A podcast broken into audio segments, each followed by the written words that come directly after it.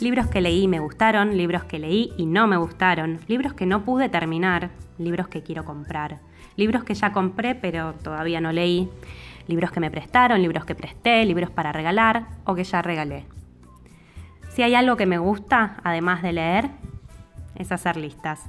Y en este podcast quiero compartir con ustedes mi lista de libros imperdibles, libros que para mí no se pueden dejar de leer, clásicos o contemporáneos. La única condición es que hayan sido escritos por una mujer en el sentido inclusivo de la palabra. Bienvenidas, bienvenidos y bienvenides a Propia, un podcast gestado y parido en cuarentena. Hola, buenas, buenas. Acá estamos en un nuevo episodio y hoy estoy muy entusiasmada con el libro que tengo para recomendarles porque es un libro que acabo de terminar de leer hace unos días y estoy súper cebada, súper ansiosa por recomendarlo. Quiero que todo el mundo lo lea y poder charlar después, poder conversar un montón sobre este libro porque realmente creo que tiene mucha tela para cortar. Se llama Temporada de Huracanes es de la escritora y periodista mexicana Fernanda Melchor y es un libro muy reciente, o bueno, dentro de todo reciente, es de una escritora contemporánea. El libro fue publicado en 2017 por Random House. Apenas lo terminé, apenas cerré el libro, eh, ya bien tarde de noche porque no podía parar hasta terminarlo. Lo primero que pensé fue cómo alguien puede animarse a escribir y a publicar algo así. Porque realmente hay que ser valiente para escribir algo así. Por un montón de cosas. En primer lugar, por los temas que toca esta novela. Habla del sexo, pero el sexo como algo bestial, para nada erótico, ni atractivo, ni sensual. También está el tema de la miseria, está el tema de la desesperanza, la desolación, también la necesidad de sobrevivir pese a todo. ¿Y para qué? Me pregunto, ¿no? Porque este mundo que describe Melchor es un mundo de mierda. También la novela está atravesada por las emociones más intensas y los pensamientos más oscuros, que no se pueden siquiera pronunciar, pero que acá no solo se pronuncian, sino que se relatan. Y se relatan muy poéticamente, aunque con un lenguaje súper, súper coloquial. Perdonen que les tiro así como título un montón de conceptos que parecen súper densos, pero la verdad es que esta novela habla sobre temas muy profundos y no es para nada banal. Para que se den una idea, también están presentes las adicciones, los abusos, el maltrato a la infancia, las mujeres que crían solas y no solo las madres, también las abuelas y las hermanas. Está la homofobia, el aborto, la soledad, la tremenda soledad, la religión que no salva y bueno, obviamente la violencia por sobre todo, la violencia en todas sus formas. Lo que no está presente es el amor. O tal vez sí, pero por la falta de amor. Y digo que hay que ser valiente, hay que tener ovarios para escribir un libro como este.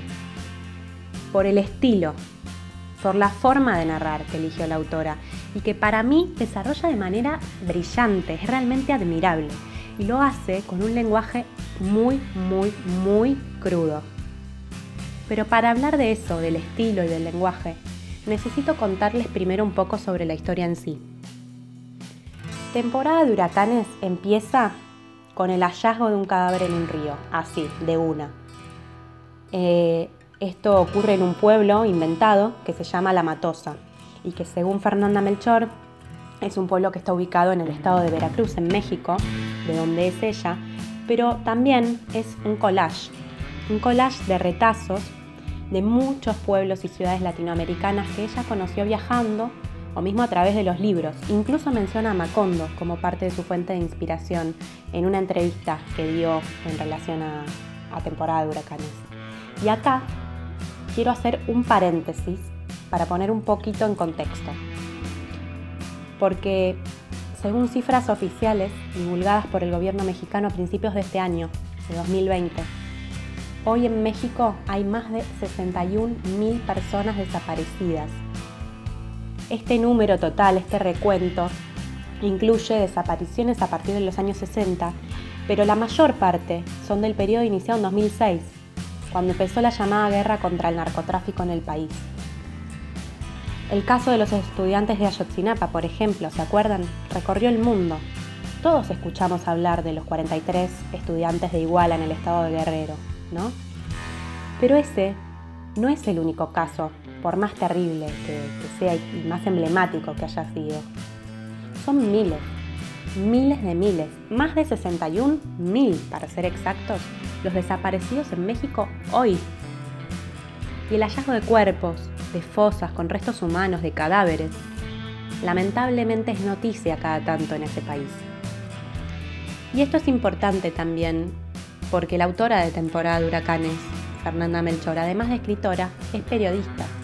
Y este libro tuvo, justamente como punto de partida, la lectura de un artículo aparecido en el diario.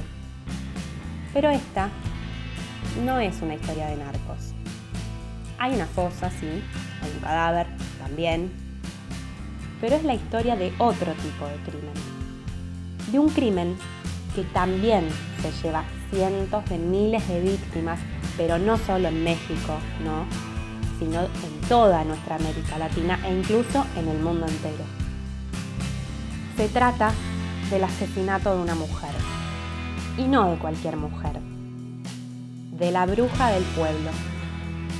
Y a lo largo de los capítulos se va como desenterrando la historia, se va develando qué fue lo que pasó y esto se hace a través de las voces de distintos personajes.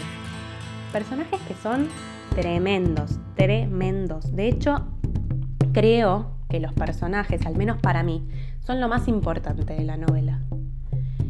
Y de hecho la autora dijo en una entrevista que le hicieron en la televisión mexicana lo siguiente.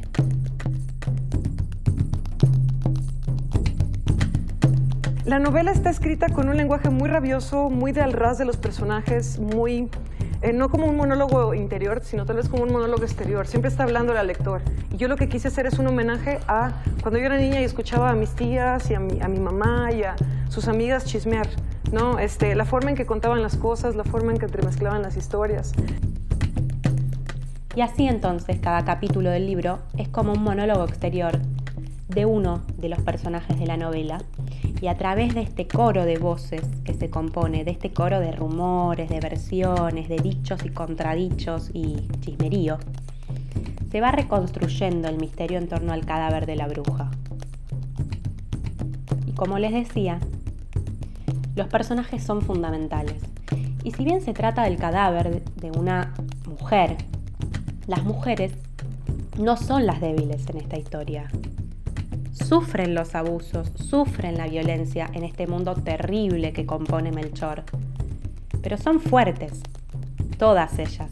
Son mujeres fuertes, ni bondadosas, ni amorosas, ni señoritas, ni bellas. Son fuertes e incluso tan fuertes y oscuras, tan oscuras, como los personajes masculinos. Pero volviendo al tema del estilo, quiero hacerles una advertencia. Y ya con esto voy cerrando. Al principio cuesta un poco leer esta novela porque son párrafos interminables, realmente interminables. No hay puntos, no hay comas, es sin pausa. Y el lenguaje es tan crudo que te deja sin aliento.